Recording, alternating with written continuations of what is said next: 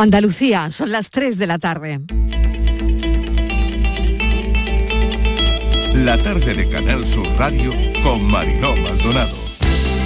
Sé que son épocas muy duras. Yo ah, cuando fue el sábado que estuve con ellos le decía, vamos a tener un poquito de paciencia. Nos queda una semanita, 10 días, para que eh, viendo la incidencia acumulada disminuya la presión un poquito a nivel de atención primaria. Tenemos que tener paciencia y rogar para que pase lo antes posible esta, esta terrible ola. No buscamos ningún tipo de confrontación. Queremos que la Junta Andalucía, su presidente y el consejero nos reciban y nos den una solución. Bastante problema tenemos ya los alcaldes y las alcaldesas en la gestión ordinaria para buscar una confrontación, porque si no es ese el propósito. Y hacemos un llamamiento también a los alcaldes y alcaldesas del Partido Popular.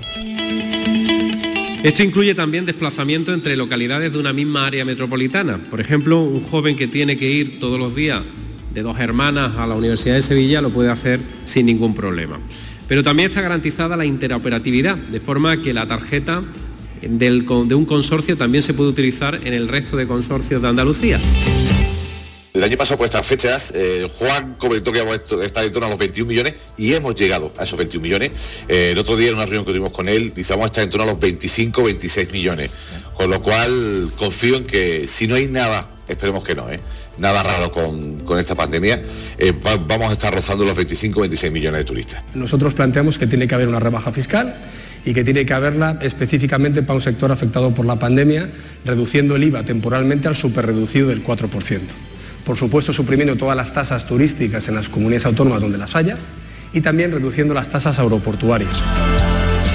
Eso para nosotros, para el Gobierno de Andalucía, solo nos sirve como acicate para seguir trabajando más.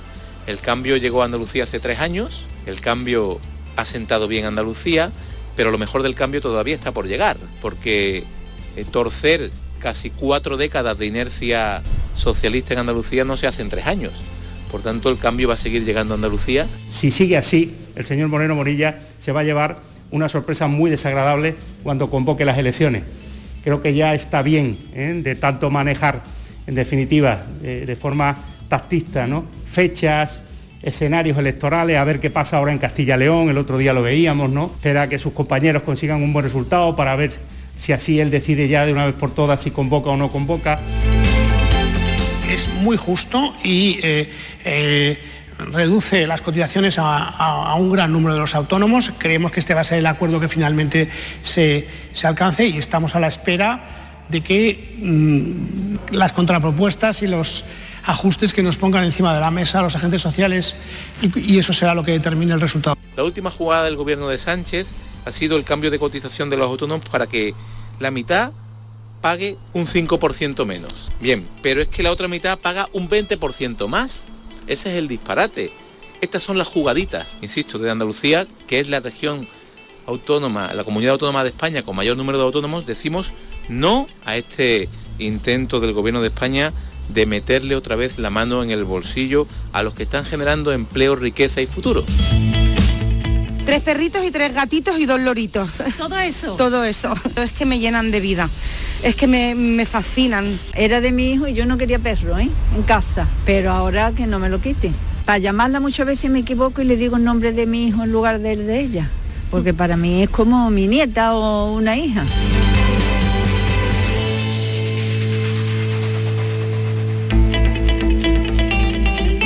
La tarde de Canal Sur Radio con Mariló Maldonado.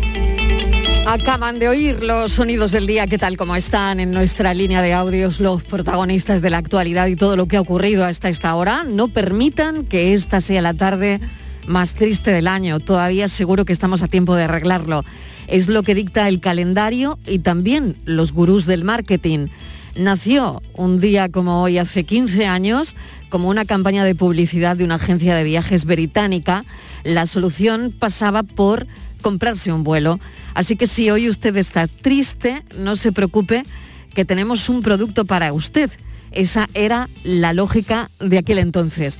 Nosotros no podemos ofrecerles ningún viaje para este Blue Monday, pero sí tres horas de compañía y de buena radio.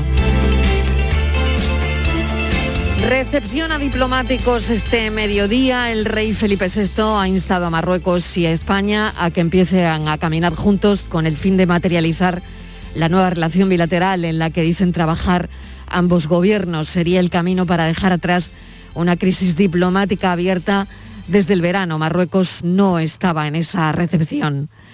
Sobre la pandemia, semana clave, muy pendientes de la incidencia y si sigue bajando el asunto de los contagios. El fin de semana ha terminado con menos contagios en general y ojalá estemos más cerca de dejar atrás esta ola. Pero en Andalucía hemos subido un poco la incidencia. Baja, eso sí, la presión asistencial. Han oído al consejero hace un instante, Aguirre, que confía que en unos días empieza a bajar la curva las miradas puestas en la saturación de la atención primaria. Ya saben que 80 alcaldes de Sevilla han protestado esta mañana en defensa de la sanidad pública. Protesta promovida también por Marea Blanca. Hoy se ha creado una plataforma con la firma de un documento donde se recogen las exigencias. El periódico La Vanguardia dice hoy que Sanidad cree que más de un 25% de los españoles han cogido la COVID. Bueno, lo hablaremos enseguida con el microbiólogo José Antonio López.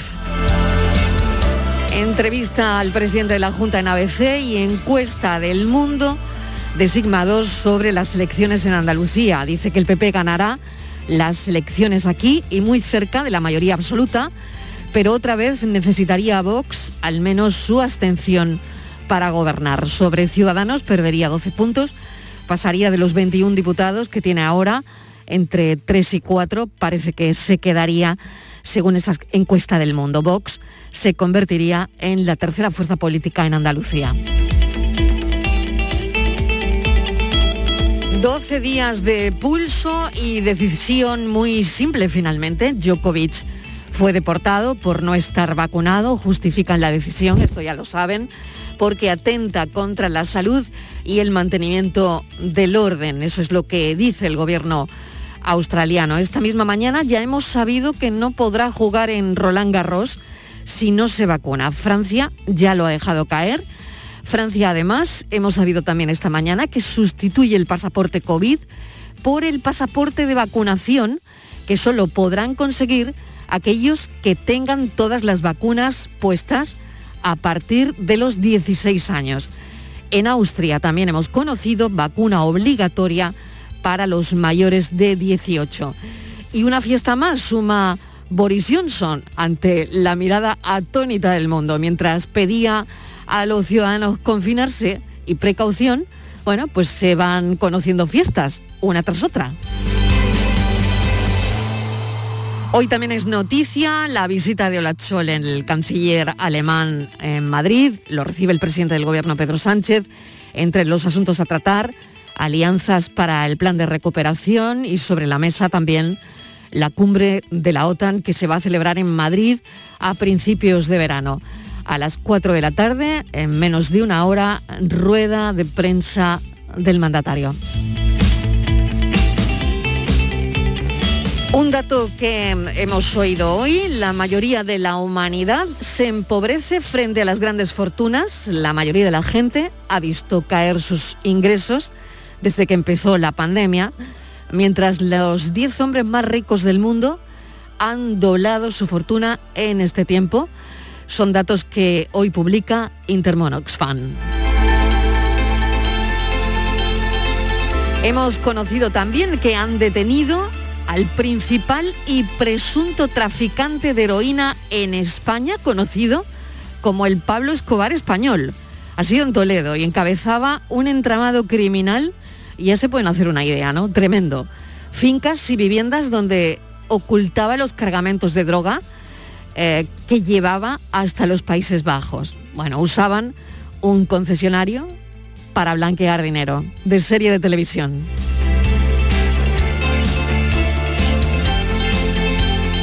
Y una efeméride no muy lejana, hoy Forges, Antonio Fraguas, cumpliría 80 años.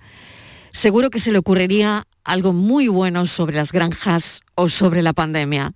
Google le dedica hoy su doodle. Si abren el buscador, lo verán enseguida. Lo cierto es que lo echamos de menos. Pues el libro es El único barco que une continentes los mares también son continentes, y tiene la ventaja además que no le afectan las tempestades, las tormentas, las galernas, no le afecta nada. Solamente algunas marejadillas como puede ser la innovación tecnológica. Lo que cambia a lo mejor serán los soportes, probablemente a lo largo de la historia ha sido así, pero siempre hay una arribada a buen puerto, que es la meta de toda singladura. A pesar de que en determinados grupos de población el libro puede parecer un elemento extraño, y no me refiero a grupos de población, digamos, de baja concentración cultural, eh, sino, digamos, de baja, de baja concentración intelectual, pues eh, la industria es tan importante como que concretamente en nuestra cultura del castellano, del español universal, probablemente estemos hablando de, seguramente será el tercer o cuarto como mucho, eh, de, lejos, digamos, de la altura inmarcesible de lo óptimo en cuanto a beneficio industrial, por supuesto, aparte de todos los otros beneficios. La difusión cultural hay que meter en las empresas, en los eh, poseedores del capital, la mentalidad de que no solo es necesaria, sino que es imprescindible y además es rentable absolutamente por mucho que muchos se empeñen en burrizar al personal, por mucho que intenten cabestrizarnos, emburrizarnos, estupidizarnos o simplemente hacernos analfabetos. Emburrizarnos, qué palabra. Forges, que hoy cumpliría 80 años. Bienvenidos a la tarde. La tarde de Canal Sur Radio con Mariló Maldonado. Los datos de contagio de coronavirus no permiten conocer todavía si se ha llegado a tan ansiado pico de contagios que podría marcar ya el inicio del fin de esta sexta ola. Nos hacemos muchas preguntas a esta hora, por ejemplo, ¿por qué los datos de contagios e incidencia acumulada notificados no son reales? Enseguida vamos a tratar de contestar esta cuestión. Estivaliz Martínez mesa de redacción. Bienvenida, ¿qué tal? Hola Mariló, ¿qué tal? Eh, buenas tardes. Bueno, pues parece que la gran cantidad de test de autodiagnóstico que se están realizando en casa pues no están recogidos en los datos oficiales. Fuentes de salud pública del Ministerio de Sanidad dicen que es muy difícil estimar los contagios reales porque por una parte hay gente que lo pasa sin darse cuenta, otros que por diferentes motivos, aunque tengan síntomas, no se hacen una prueba. Los hay también que se hacen el autotest pero eh, dan positivo y no lo comunican a las autoridades sanitarias. La pregunta, ¿cuántas personas han infectado ya de COVID en España? Pues la respuesta no es nada fácil, Mariló, porque las estadísticas eh, oficiales no recogen todos los positivos que se están dando. Vamos a preguntarle a José Antonio López, es microbiólogo de la Universidad Autónoma de Madrid, director del Grupo Neurovirología del Departamento de Biología Molecular y director del Departamento de Cultura Científica del Centro de Biología Molecular eh, Severo Ochoa. Doctor López, gracias por atender nuestra llamada. Bienvenido, ¿qué tal? Un abrazo, encantado una vez más. Bueno, pues eh, doctor, le llamamos precisamente por eso, ¿no? Porque los datos de, contagio ahora mismo, la incidencia aquí en Andalucía en, picos de sierra, ¿no? Pero realmente, claro, sabemos cuáles son los, los datos reales. Es, es francamente difícil, ¿no? Ahora. Pues francamente difícil, sí, porque como bien habéis comentado, un gran número ahora mismo de los diagnósticos son autodiagnósticos nos lo hacemos en casa y, realmente mm, no creo que todos acaben notificándose y por lo tanto eh, pues contabilizándose en el cómputo final. Por lo tanto, bueno, de alguna forma mm, quiero pensar que no es mala, mala, mala noticia o mal hecho eh, que nos hagamos autotest, porque el hecho en sí de hacerse uno un autotest cabría esperar que lo haces con cierta responsabilidad de forma que si sale positivo, pues vas a ser responsable y consecuente con esa decisión. Pero como digo, eh, esto, las cifras oficiales están muy infradiagnosticadas o infravaloradas, de ahí que algunos aboguemos por establecer ya los famosos puntos de, de control, puntos de que se llama centinelas, para dar un porcentaje eh, aleatorio mucho más fiable de, cómo está la pandemia en un, momento determinado en España. Por lo tanto, eh, esa sería ahora mismo la única vía creen los científicos, de acercarnos a la realidad, a la realidad de los datos, ¿no? Sí, porque insisto que eh, se está viendo, eh, yo no creo, no son muy eh, muy verosímiles que, que haya una diferencia de hasta tres veces que tengamos o en Andalucía o en Madrid en torno a los 2.000 casos, 3.000, y en otras, en otras comunidades ya se, ya se haya disparado hacia hasta 6.000. No hay un hecho diferencial que apunte a que una población, porque tenga una, una, una, comunidad, porque tenga una población más envejecida o porque tenga más movilidad que otra, haga, o porque sean menos responsables que otras comunidades eh, tengan esas cifras tan disparadas. Entonces, detrás de todo esto, efectivamente, está cómo se computan, cómo se contabilizan los casos, eh, cuánto rastreo se hace, cuánto se diagnostica y bien, como estamos comentando, cuántos eh, autos, test, autodiagnósticos que luego no contabilizamos eh, nos mm. hacemos en nuestra, en nuestra intimidad, en nuestro hogar. Claro. Por lo tanto, eh, no sé qué me diría ante, este titular, lo acabo de comentar en, la portada del, programa, ¿no? El periódico La Vanguardia dice que Sanidad cree que más de un 25% de los españoles se ha contagiado ya de la COVID. Eh, ¿Cómo valora usted este titular? Sí, pues efectivamente, bueno, y desde la OMS creo que se va más allá y se habla de que en, pocas semanas, bueno, en realidad en un par de meses, ocho o diez semanas, eh, podríamos estar a este ritmo hasta el 50% de los europeos haber entrado en contacto con, el coronavirus. Eh, creo que este 25% que, que se está anunciando, eh, pues se acerca bastante a la realidad. Y yo creo que pensar en un cuarto de la población, solamente tenemos que mirar a nuestro alrededor y ver ahora mismo quién no conoce, a, mm. tiene, tiene familiares, tiene amigos cercanos, tiene vecinos, compañeros de trabajo que han pasado por, por la cuarentena. O sea que realmente, bueno, pues eh, Omicron se ha, demostrado ser quizás eh, el agente vírico, uno de los agentes víricos con más capacidad de transmisión de la historia. Ahí se habla también en comparación con el sarampión.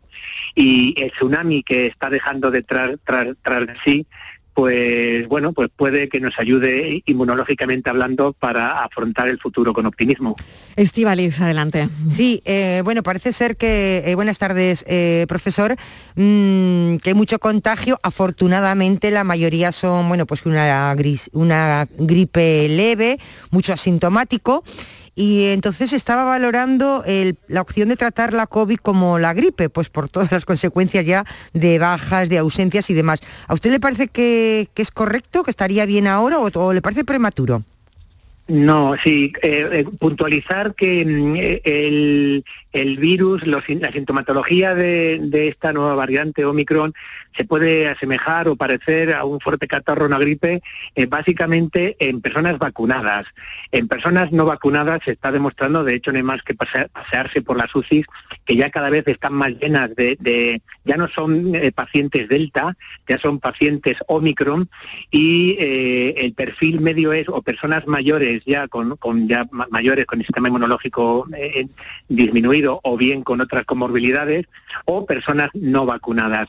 En cuanto a la gripalización, quiero pensar, vamos, no lo sé, no, he entendido muy bien qué, se esconde detrás de ese término, que desde el punto de vista social no, es muy afortunado, pero quiero pensar, eh, obviamente, quiero pensar que el gobierno no, no está eh, pensando, valga la redundancia, en anular toda todos los, los, programas de control que tenemos, todas las medidas de, control que, se han implementado, eh, control de mascarillas en interiores y otras muchas medidas que no se han implementado todavía, como en la regularización de la ventilación de locales eh, cerrados, eh, eh, regularizar el teletrabajo como se hace en otros países, potenciar la sanidad pública y también la educación para que no se estén despidiendo profesores. Y lo que sí me parece bien es lo que he dicho antes, empezar a considerar las redes centinelas como los verdaderos centros de, de cuantificar el, el, paso de esta y de futuras olas pandémicas en la sociedad. Eh, si a lo que se refiere con el término de gripalización del gobierno es a que decaigan todas las medidas que hasta ahora están siendo efectivas, desde luego distamos mucho todavía de poder llegar a ese, a ese punto. Pues sabemos, profesor López, que tiene clases en un, en un, minuto, así que le agradecemos enormemente que nos haya atendido. No sé, por mm, la última cuestión es, ¿cuándo cree usted que alcanzaremos el ansiado pico de la pandemia? De esta sexta Pues hora. para- sí, pues para ser un poco coherente conmigo mismo, llevo como casi unos 15, bueno, llevo desde finales de diciembre diciendo que a mediados de, de enero, pues para querer seguir siendo coherente y siendo optimista con estos datos que aunque habéis anunciado de dientes de sierra, sí parece que comparativamente semana tras semana parece que se está produciendo una, desace- una desaceleración de nuevos casos, pues vamos a ser optimistas y vamos a darle la semana que tenemos ahora que acaba de empezar a ver cómo eh, podemos confirmar al final de esta semana si realmente logramos eh, llevar a esa meseta y de, ahí a una bajada con tanta pendiente, esperemos, como ha sido la subida. Muchísimas gracias, José Antonio López. Es profesor microbiólogo, como saben, en la Universidad Autónoma de Madrid y además eh, del Departamento Científico del Centro de Biología, de Biología Molecular Severo Ochoa. Muchísimas gracias, como siempre, profesor. Que tenga buena clase. Un saludo. Muchísimas gracias, un saludo, adiós. Adiós. La tarde de Canal Sur Radio con Mariló Maldonado.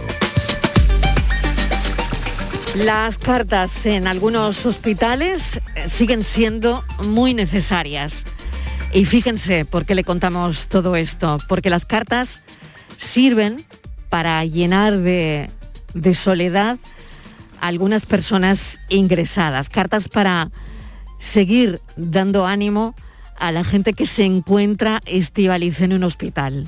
Sí, Marilo, qué detalle y también es una parte de medicina, una medicina para motivar, para animar a la gente, ¿no? Desde el inicio de la pandemia fuimos testigos como pacientes ingresados con coronavirus en distintos hospitales y sobre todo concretamente en el Hospital Reina, el Hospital Regional de Málaga, tenían voz, eran cartas que se leían, que les daban ánimos y les ayudaba a ganar esta batalla, ¿no? Una voz, Mariló, de, de una enfermera que, que les contaba a estos enfermos aislados, solos, y les daba ánimos. Eh, eran cartas que, según cuentan, a veces a estos enfermos pues les sacaba una sonrisa y otras veces una lágrima. Pero sobre todo Mariló les daba compañía. Estas cartas que tanto esperaban los pacientes, que no recibían visitas y que estaban, bueno, pues solos, ¿no? Pero ¿qué ha pasado? Que desde, desde el verano, cuando llegó el verano, dejaron de recibir cartas y desde entonces, bueno, pues están llegando con cuentagotas. Y una enfermera del Servicio de Enfermedades Infecciosas mm, del Hospital Regional de Málaga, que tuvo esta iniciativa de, leer las cartas, pues nos pide ayuda para que volvamos a pedir a los ciudadanos, a los, más, a los niños que también mandaban fotografías, dibujos, que no se olviden, que no se olviden de estas pequeñas cartas porque aún hay gente en el hospital que está sola, que está aislada y que están esperando estas cartas tan necesarias. A Belén Navarrete la conocimos leyendo una carta en una foto de un diario, leyendo una carta vestida de EPI, ¿no? Es la enfermera que ha repartido esas cartas de ánimo entre pacientes de, de COVID. Belén Navarrete, bienvenida, ¿qué tal? Muchas gracias, buenas tardes, Mariló. Bueno, la primera pregunta que tengo que hacerte es, ¿quiénes son los que están ingresados ahora mismo en las, en las plantas COVID, Belén? Y sobre todo, ¿cuál es el, el perfil, tú que lo ves a diario? El perfil, eh, la mayoría son gente mayor. Hay de todas las edades, pero generalmente mm, personas mayores. Cuéntame, Belén, ¿qué, qué necesitas? Porque parece que esas cartas han dejado de, han dejado de llegar, ¿no? Y, y al final, bueno, hay un, hay un vacío ahí. Sí, porque desde este verano eh, el correo que habilité al principio de la pandemia, pues eh, dejó de recibir cartas. Eh, antes de las navidades, mucha gente que nos conocía y conocía la labor ya de antes, pues nos mandó de forma presencial crisma para los pacientes que estaban ingresados. Y ahora, pues en plena sexta ola, pues necesitamos, seguimos, seguimos necesitando de esas cartas de ánimo para los pacientes. Mm. Esa esas cartas no llegan ahora mismo. Y bueno, ¿qué, qué pedirías desde aquí, Belén? Eh, ¿Cuál sería un poco el, el llamamiento? ¿no? Si tú piensas en un, en un paciente que necesite esa carta, ¿a quién se la dirigirías? El, perdona, el- eh, ¿a quién le dirigiría yo la petición? No, la carta, la carta. Ah, la carta. pongas la un carta- ejemplo, claro. Sí, sí, vale. Eh, si yo tuviera que escribir ahora una carta, eh, la escribiría a una persona de forma genérica, da igual la edad, porque en el momento en que tú te sientes solo y tienes miedo y necesitas compañía, da igual la edad que tú tengas. Eh, necesitas de, de- yo escribiría palabras de ánimo, me presentaría de forma anónima, eh, le, a dar- le daría mensajes positivos, mensajes de ánimo, eh, quizá le explicaría mi, mi experiencia con la enfermedad o con otro tipo de enfermedad, porque hay gente que incluso tiene un, otro tipo de enfermedad y le cuenta su experiencia como paciente. Eh, lo- muchas, muchas personas lo que han hecho es empatizar con, con el mismo paciente, ¿no? Porque a su vez son pacientes de otro tipo de enfermedades crónicas, ¿no? Y eso, eso le, le llena mucho a, a los pacientes que están aislados porque cómo puede dar tanto cariño, eh, cómo puedes recibir tanto cariño de una persona que no te conoce. Porque siempre digo que cuando yo recibo cariño de mis familiares y amigos, yo lo espero, ¿no? No es sorpresa, pero recibir cariño de alguien desconocido llena muchísimo más, porque es algo que no esperas. Claro. Y, y- y es muy, muy, muy emotivo vivirlo con los pacientes allí in situ. Belén, por suerte, la situación no es la que era. La situación en los hospitales ahora mismo no, no tiene nada que ver con lo que habéis vivido, ¿no? Los, los sanitarios. Eh, pero, pero no así. Es verdad, ¿no? Que aunque haya un único paciente eh, que se siente solo, supongo que es un mundo para los que trabajáis ahí, ¿no? Sí, porque eh, eh, te seguimos teniendo pacientes ingresados y la dinámica del paciente que ingresa es la misma. Siguen teniendo muchísimo miedo, siguen teniendo incertidumbre, eh, te hacen muchas preguntas y, y esas cartas han hecho mucho bien durante la pandemia. Entonces, pues eh, yo no, no- yo y mis compañeras no y mis compañeros no hemos dudado en seguir adelante con la iniciativa, Mm, claro que porque sí. han hecho mucho bien. Claro. Estivali, no sé si tienes alguna cuestión más para Sí, Belén. Hola Belén, buenas tardes y Hola, bueno, felicidades por esa, por esa iniciativa que es la mejor de las medicinas. Em, los, los enfermos piden, echan de menos las cartas, te dicen a ti si han, si han llegado cartas, si alguien se acuerda de ellos, ¿qué te dicen? Los pacientes que, les entrega por primera vez cartas, eh, cuando eh, voy la siguiente, el siguiente día de turno, eh, me preguntan a mí o a mis compañeros, eh, "Ay, ya me he leído las cartas que me habéis dado, no hay más. Y al- en principio se quedan un poco cortadas la primera vez cuando le entregas cartas, porque parece como que eh, la sensación que nos da, ¿no? Que, que se quedan un poco como molestos o que, como diciendo. Pero no, en realidad eh, yo creo que es el, el efecto sorpresa, ¿no? Y después, en realidad, eh, nos cuentan el bien tan grande y que están deseando de que llegasen más cartas para seguir leyendo. Y esos pacientes eh, son personas, decíamos, que están aislados, que, que no reciben compañía, pero porque no tienen familia o por la situación en la que están en el hospital tienen que estar aislados. Eh, ahí, desde que, desde que se terminó la vacunación de la población el año pasado, ya empezó el Comité de Humanización del Hospital pues a permitir que pudieran recibir visitas por tiempo eh, determinado aquellos pacientes que estuvieran muy graves. Porque claro, entrar en una habitación de aislamiento donde hay dos pacientes es bastante complicado. Y, y- también es un riesgo para la persona que entra, ¿no? Digo el familiar o el conocido. Entonces, eh, la- el- eh, se le permite esa comisión, les ayuda a que puedan recibir aquellos pacientes que estén muy graves o que sean estén desorientados, que sean mayores.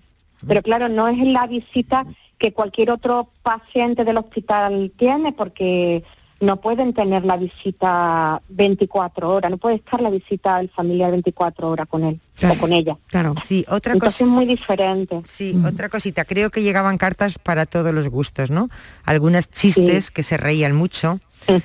Sí. También poemas, gente más romántica. Sí. alguien que, bueno, también que lo utilizaba de desahogo contando sus propias historias y animando, Exacto, ¿no? exacto. Eh, yo supongo que los chistes es una buena medicina. Buenísima, el humor. Desde luego que el humor eh, es otra medicina muy importante. Sí, la verdad es que sí. Belén Navarrete, mil gracias. Te trasladamos desde aquí nuestra enhorabuena porque sigas ¿no? con esta iniciativa que nos parece muy bonito. Y, y mil gracias. Ojalá después de bueno, esta pequeña entrevista puedan seguir llegando más cartas al Hospital Regional de Málaga para esos enfermos de las plantas COVID. Gracias, un saludo. Un beso Muchas enorme. gracias a vosotros. Ay, un abrazo. 3 y 31 minutos de la tarde.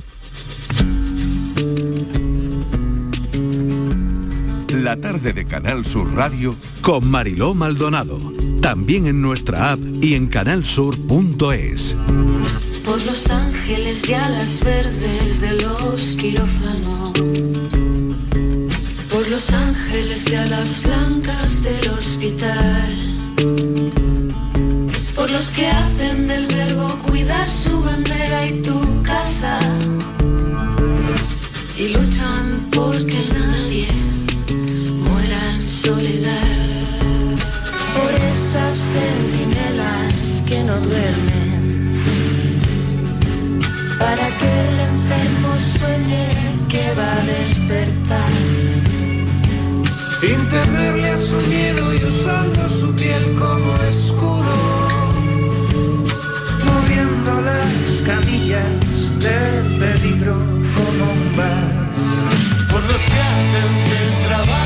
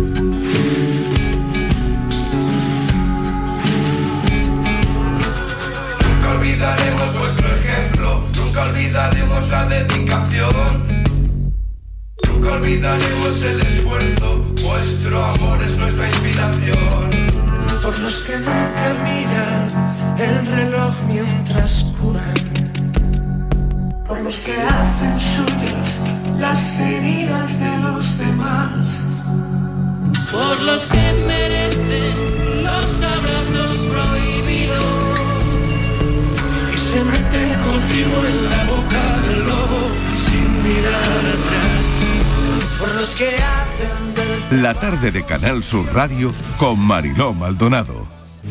Con Social Energy comienza el año ahorrando hasta un 70% en tu factura con nuestras soluciones fotovoltaicas y vino a la subida de la luz. Además, aprovecha las subvenciones de Andalucía y pide cita al 955-441-111 o en socialenergy.es. Solo primeras marcas y hasta 25 años de garantía. La revolución solar es Social Energy.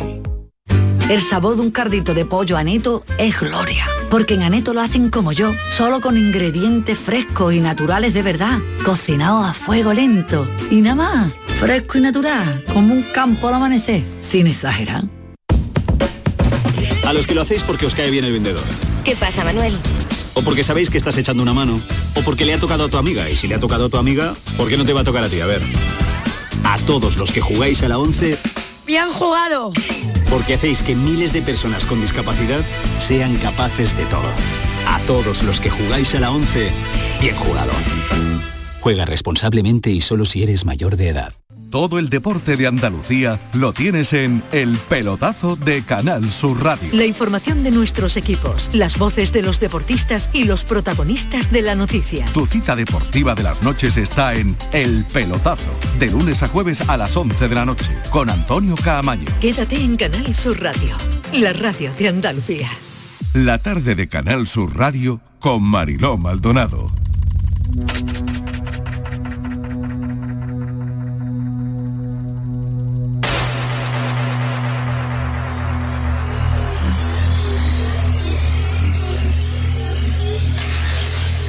Esta mañana preparando el programa y mirando algunos diarios digitales me encontré con un titular que decía un asteroide pot- potencialmente peligroso se acercará a la Tierra mañana y tenía un subtítulo que decía consulta la distancia de la Tierra a la que pasará este martes el asteroide. Y digo, bueno, no abro hasta que no lo hable con David Galadí. Así que, Estivaliz, rápidamente nos hemos puesto en contacto Sí. con David Galadí para que nos aclare esta historia. Digo, vamos, paso de abrirlo, ¿eh? Paso de abrir Hombre, el titular. Yo, Mariló, la verdad, yo no sé si va a chocar o no, pero Por eso esos digo. titulares que dice potencialmente, dice la NASA. Por eso, por eso. Peligroso. Parece ser Mariló que tiene el tamaño de 10 campos de fútbol. Mm. Vaya. Que se mueve a más de 70 kilómetros por hora dirección a la Tierra. Y entonces eh, dice que, que chocar parece ser que no va a chocar. Entonces digo yo, si no va a chocar, que le preocupa tanto a los expertos de la NASA? Exactamente.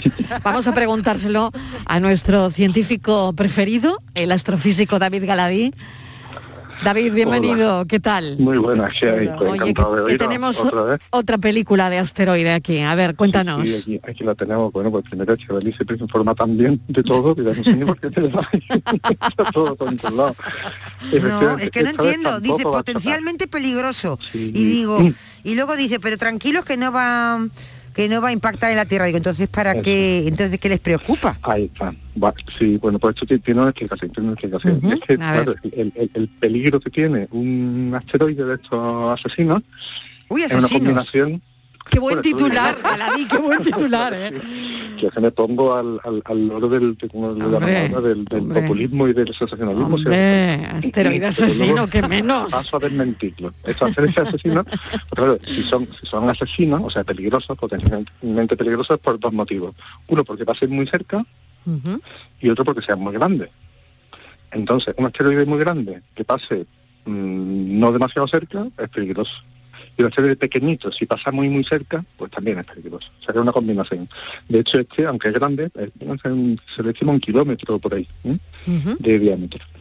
Pues, Oye, la pregunta, la pregunta del millón es si se puede ver, ¿no? Porque parece que es un movimiento, se puede seguir con telescopios, claro, con telescopios medianos, ¿no? Claro. Medianos ya, sí, un cielo oscuro y telescopio, claro, eso, quien, quien entienda de, de estas cositas, pues yo le doy el dato en magnitud 10. Magnitud 10 quiere decir que quería falta un telescopio de aficionado grande, saber dónde apuntarlo teniendo la efeméride, o sea, esto es para aficionados, pero aficionados avanzados, ¿vale? Pero podría verse. ujú. Pero es incluso con el ojo, con un telescopio de, de 25 30 centímetros de diámetro. Pero la- el, el público normal no va a ver nada. ¿Y por qué? Pues porque aunque esto mide un kilómetro, que para términos así de asteroides que nos pueden dar en la cocorota y hacer un daño, pues es grande, es grande, pero va a pasar cinco veces más lejos que la Luna. O sea, Sí. Que... Muy lejos, muy lejos, ¿eh? que no a nos pilla, bastante que no nos pilla. bastante lejos. Y por eso decía Bonito. Entonces, ¿por qué es peligroso? Porque aunque va a pasar bastante lejilla, Mm. este es lo grande. Pero fijaos que con la de años que llevamos ya mirando en busca de asteroides potencialmente peligrosos, hemos descubierto tanto, bueno yo no, que no sé si Mm. han esto, han Sí, sí, descubierto pero tanto, es verdad. que ah. casi, cada, casi cada semana hay, hay uno, mira, he hecho una listilla. El 2 de enero pasó el 2021 de YK, que mide 12 metros. Y pasó a, a- a la mitad, claro, 20 metros es muy poco, 12 metros es muy poco comparado con un kilómetro. Hombre, este creo que tiene como 150 metros, ¿no? No, no, este de ahora es de un kilómetro. no en torno a un de- de kilómetro. Sí, es de un kilómetro, sí. En cambio, este que pasó el 2 de enero es de 12 metros solo, pero pasó a la mitad de la distancia de la Luna. Esto sí es cerca, ¿eh? Pero claro, eh, como era más pequeñito, pues decimos que era menos peligroso. El 6 de enero pasó otro, de 7 metros, a 20 veces la distancia de la Luna, lejilla. El 7 de enero otro, el 11 de enero otro. O sea que tenemos casi, casi, cada semana tenemos un, un asteroide potencialmente peligroso, pero que haya una combinación de que pase más o menos cerca y que sea grande, pues eso es lo poco frecuente. De todas formas, este no nos habría llamado la atención, ¿eh? No estaríamos hablando de él si no fuera por, por, ¿por qué? Por la película. Claro, claro. ¿te si, no, puedo si no fuera por la película, no estaríamos hablando de Claro, otra cosita que he leído. Dicen que los científicos de la NASA, que bueno esto, pero que tienen puesto la mirada en otro marilo, Sí. que es el 2009 FJ1, que les podían poner nombres pues como, yo qué sé, como los como, Como a los huracanes, o ¿no? Algo así, variantes ya, así. ya. Dicen Más que este Buscamos nombres más pronunciables y más fáciles de Claro, que, sí, que podría impactar el 6 de mayo del 2022 en la Tierra, o sea, este año, pero sin causar efectos negativos. Eh, ¿Ya no está poniendo, ya no está predicciones son poniendo el cuerpo no. malo? Sí, pero no, no, no está en trayectoria de, de, de impacto eso, está, no, no sé cuáles, cuáles son tus fuentes, pero... no sé, en algún eh, lado no, no, mis fuentes en algún lado lo he leído, porque yo con la está. NASA de momento no he contactado. siempre, Todo siempre se andará, descubre- todo se andará. Cuando se descubre, uy, ya mismo te contratan, cuando que te informa. No, no, eh, cuando se descubre un asteroide de esto potencialmente peligroso, al principio la órbita es incierta y, y en la nube de lugares por los que puede pasar siempre está la Tierra, ¿no? Pero luego cuando se afina la órbita, ya en la nube de puntos por los que puede pasar ya la Tierra suele quedar fuera. O sea que poco después de descubrir un asteroide de esto, lo, lo habitual es que al principio en el margen de incertidumbre entre la Tierra y cuando se conoce la órbita mejor ya, ya quede fuera. Así que eh, ahí, ahí lo tenemos. Va a pasar más o menos cerca, cinco veces la distancia a la Luna, yo qué sé. Pero que acordete, habrá aficionados, tenemos en internet muchas fotografías del asteroide, se verá como un puntito, ¿eh? se verá como un puntito que se mueve y ya está, pero veremos muchas películas hechas por aficionados, por profesionales, se aprenderá sobre su periodo de rotación, se refinará el tamaño, se refinará la órbita y seguimos aprendiendo sobre estas cosas, porque fijaos, esto ya pasó el 2 de enero, que hemos dicho antes, ¿no? 12 metros de diámetro, pasó a la mitad de la distancia de la Luna. Bueno, pues en 2013, os acordaréis que cayó en Rusia un, un asteroide que mató a varias personas. Pues se tenía 15 metros, o sea, era casi como el que pasó el 2 de enero. O sea, un asteroide de 12 metros tiene que preocuparnos, no destruyó la Tierra, no extinguió ni a las personas ni a las cucarachas, pero provocó varios muertos. Y si en vez de caer en Chelyabinsk, allí en mitad de Siberia, llega a caer en el centro de París, pues habríamos juntado por cientos los fallecidos. ¿no? Claro. O sea, que esto sí que es una cosa que hay que hay que tener presente, pero que si no fuera por la peli, estoy seguro no lo estaríamos hablando, ¿no? que no estaríamos hablando Claro. porque aunque es gordo, no está pasando tan tan cerca como para que ni siquiera fuera noticia. Al final nos va a caer algo, ¿eh? Tanto, después tanto, tanto, tanto, al final algo nos cae.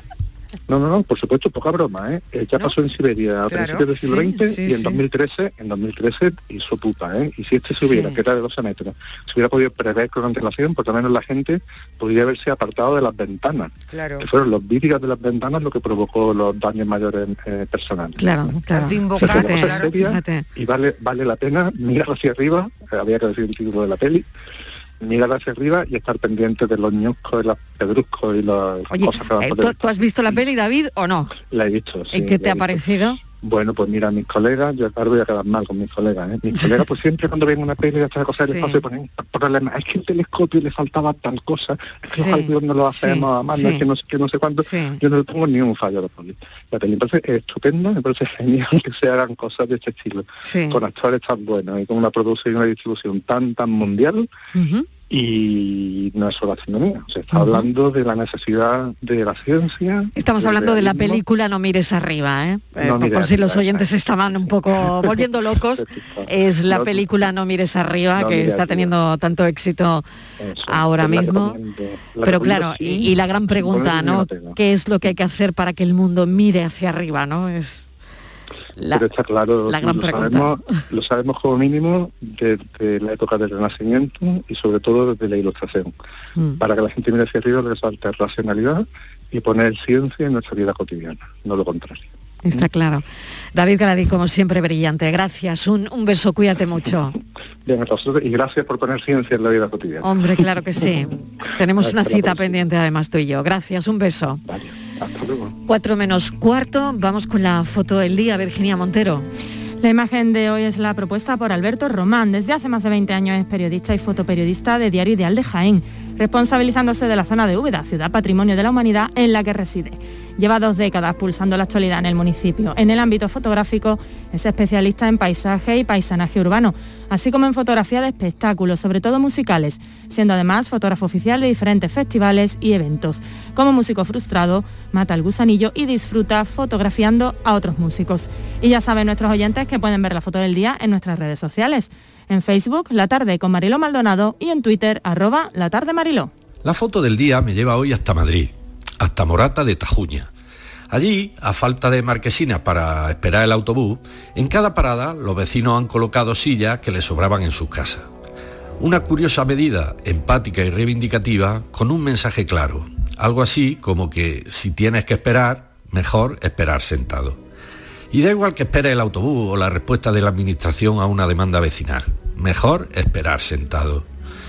Hemos conocido esta historia gracias al texto de May Montero y a las fotos de Gema García para el país. Y también hemos sabido que seguir la ruta del autobús con el que se mueven los vecinos de Morata de Tajuña es como ojear un catálogo de silla antigua.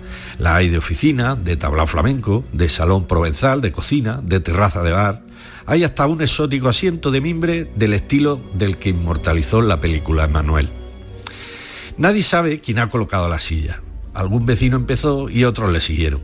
Pero los viajeros agradecen el gesto, porque no solo están tardando en llegar las marquesinas que piden, al parecer, el autobús también tarda un buen rato en pasar. El problema es cuando llueve, así que no me extrañaría que los vecinos acaben poniendo paraguas y sombrilla. ¿Pudiera ser que los ciudadanos estemos resolviendo demasiadas cosas que corresponden a la Administración? Me despido ya porque tengo que hacerme un test de antígenos, concederme mi propia baja y darle todo el trabajo hecho a la agencia tributaria para pagar mi impuesto del último trimestre. Me da a mí que hay quienes de verdad se han acomodado en su silla y no hemos sido precisamente nosotros. Fotoperiodistas que buscan la imagen del día. La tarde de Canal Sur Radio con Mariló Maldonado. También en nuestra app y en canalsur.es. Canal Sur Radio, Málaga. Residencia para personas mayores, Macrosada Arroyo de la Miel para estancias de larga duración. Chao, digo chao, chao, chao, a tú lo mismo. Vente conmigo, nuestro petróleo es el sol. Dile chao. Bienvenido al autoconsumo. Dimarsa.es ¿No conoces todavía Canal Sur Podcast? Descubre nuestra nueva plataforma digital de contenidos especializados, exclusivos, de producción propia. Como los podcasts de El ritmo del Tangay. Manolo Casal nos acerca a la esencia del carnaval de Cádiz, a la actualidad de esta fiesta en las voces de sus autores e intérpretes, los ensayos, los tipos, las letras, el concurso, las peñas, el ambiente y el recuerdo de las mejores coplas de la ciudad más cantada del mundo. Canal Sur Podcast. La tuya. La jugada local de Canal Sur Radio. El pelotazo. La gran jugada de Canal Sur Radio. Todo el deporte que te interesa está en tu radio. Canal Sur Radio. Sevilla. La radio de Andalucía. En Canal Sur Radio, por tu salud, responde siempre a tus dudas. ¿Es recomendable usar calcetines gruesos en invierno para dormir? ¿Es cierto que el frío entra por los pies? Este lunes en el programa encontraremos respuesta a esta y otras preguntas sobre los cuidados de los pies durante el invierno, calzado, consejos para senderistas, mantener en definitiva unos pies saludables. Eso lo haremos con la especialista Silvia San Juan en directo. Envíanos tus consultas desde ya en una nota de voz al 616-135-135. 616-135-135. Por tu salud, de lunes a viernes, desde las 6 de la tarde con Enrique Jesús Moreno. Súmate a Canal Sur Radio, la radio de Andalucía. La tarde de Canal Sur Radio con Mariló Maldonado. Estos son nuestros teléfonos 95 1039 105 y 95 1039 16. Podríamos, eh, podríamos intuir que, que ocurriría, se disparan las renuncias a herencias en el primer semestre de 2021. Y esta es la historia que vamos a contarles ahora con el abogado en nuestra sección Andalucía Pregunta. También pueden llamarnos, han escuchado el número de teléfono del programa por si quieren contactar con nuestro abogado experto en Derecho de Familia, José María del Río. El teléfono también para dejar un mensaje de audio, 670 94 30 15, 670 94 30 15, 670 940 200, 670 940 200. Virginia, se disparan las renuncias a herencias en este primer semestre. Así es, Marilo, hemos sabido que las renuncias se han incrementado muchísimo en este año que acaba de terminar. Concretamente, en el primer trimestre de 2021 se rechazaron 15 de cada 100 en España. A la espera de cerrar el segundo semestre, las previsiones indican que 2021 será el año con más renuncias a herencias que se conoce desde, desde 2007, con más de 55.000 casos según las cifras del Consejo General del Notariado. Y comentamos rápidamente las cifras en Andalucía, que es la cuarta comunidad autónoma con más renuncias, alcanzando el 20%. En total, fueron rechazadas más de 5.700 herencias, que se dice pronto, solo en el primer semestre de 2021. Vamos a saludar a José María del Río. José María, ¿qué tal? Bienvenido. Bien hallada Mariló y feliz año para todos. E igualmente, bueno, ¿qué hay detrás de, de estas renuncias y cuáles crees tú que son los motivos principales? Pues mira, dos fundamentalmente. Uno, la pandemia. La pandemia ha determinado que muchas personas que no se preveía que fallecieran han fallecido antes de tiempo y consiguientemente esas personas eh, eran desconocidas a efectos patrimoniales. Es decir, yo heredero desconocía si ese testador, ese fallecido, primero había otorgado testamento y segundo, si tenía más cargas que bienes. Es decir, eso es una cuestión que echa mucho por tierra el hecho de aceptar plenamente la herencia, porque consiguientemente a esa aceptación también estoy aceptando no solo los bienes, sino las cargas del fallecido. Otra, fundamental, la plusvalía. Como todos sabemos, la plusvalía es un impuesto autonómico y por consiguiente, de alguna manera, en cada autonomía hay una, un devengo, hay un importe, hay que pagar unas cantidades. Por consiguiente, hay veces, hay situaciones en lo que los bienes que yo acepto, que yo me voy a disponer, no son suficientes o no tengo dinero suficiente como para pagar los impuestos que derivan la aceptación de la herencia. Por consiguiente, es mucho más fácil que yo renuncie a una herencia porque desconozco A, cuáles son las cargas, cuáles son las obligaciones del fallecido y dos, no sé si voy a tener dinero suficiente como para poder pagar los impuestos que derivan de esa adjudicación. Virginia. Sí, ¿por qué, ¿por qué tantas renuncias este año, José María? ¿Qué ha cambiado? Hablamos de la pandemia, pero también, bueno, una mala situación económica aparejada a la pandemia que imposibilita a los herederos a aceptar esas herencias. Lógicamente, Virginia. Mira, hay dos formas de aceptar la herencia. Primero hay un, hay un trámite que es fácil y es que yo tengo, ya tengo por ley un plazo de 30 días siguientes a que me comuniquen eh, la apertura del testamento del fallecido para aceptar o denegar la herencia. Es decir, en ese plazo de un mes a lo mejor no es tiempo suficiente como para que yo, heredero, pueda conocer cuál era la verdadera situación patrimonial del fallecido. Por consiguiente, siempre, siempre voy a entender que si las cargas son superiores a los bienes, yo también voy a ser deudor de esas cargas que existían en la persona que falleció.